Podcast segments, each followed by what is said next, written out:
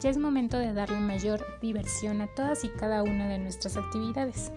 Para ello, vamos a cambiar algunos ejercicios de lectura y retomar algunos otros ejemplos de textos que nos permitan realizar actividades diversas.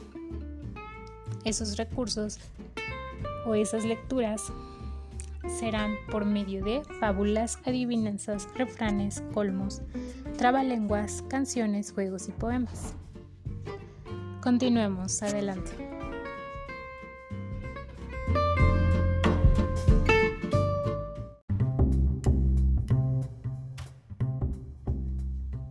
Bueno, ahora toca hablar de forma muy rápida y fluida, ¿ok?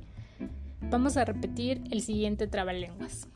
Este se titula Guerras Púnicas.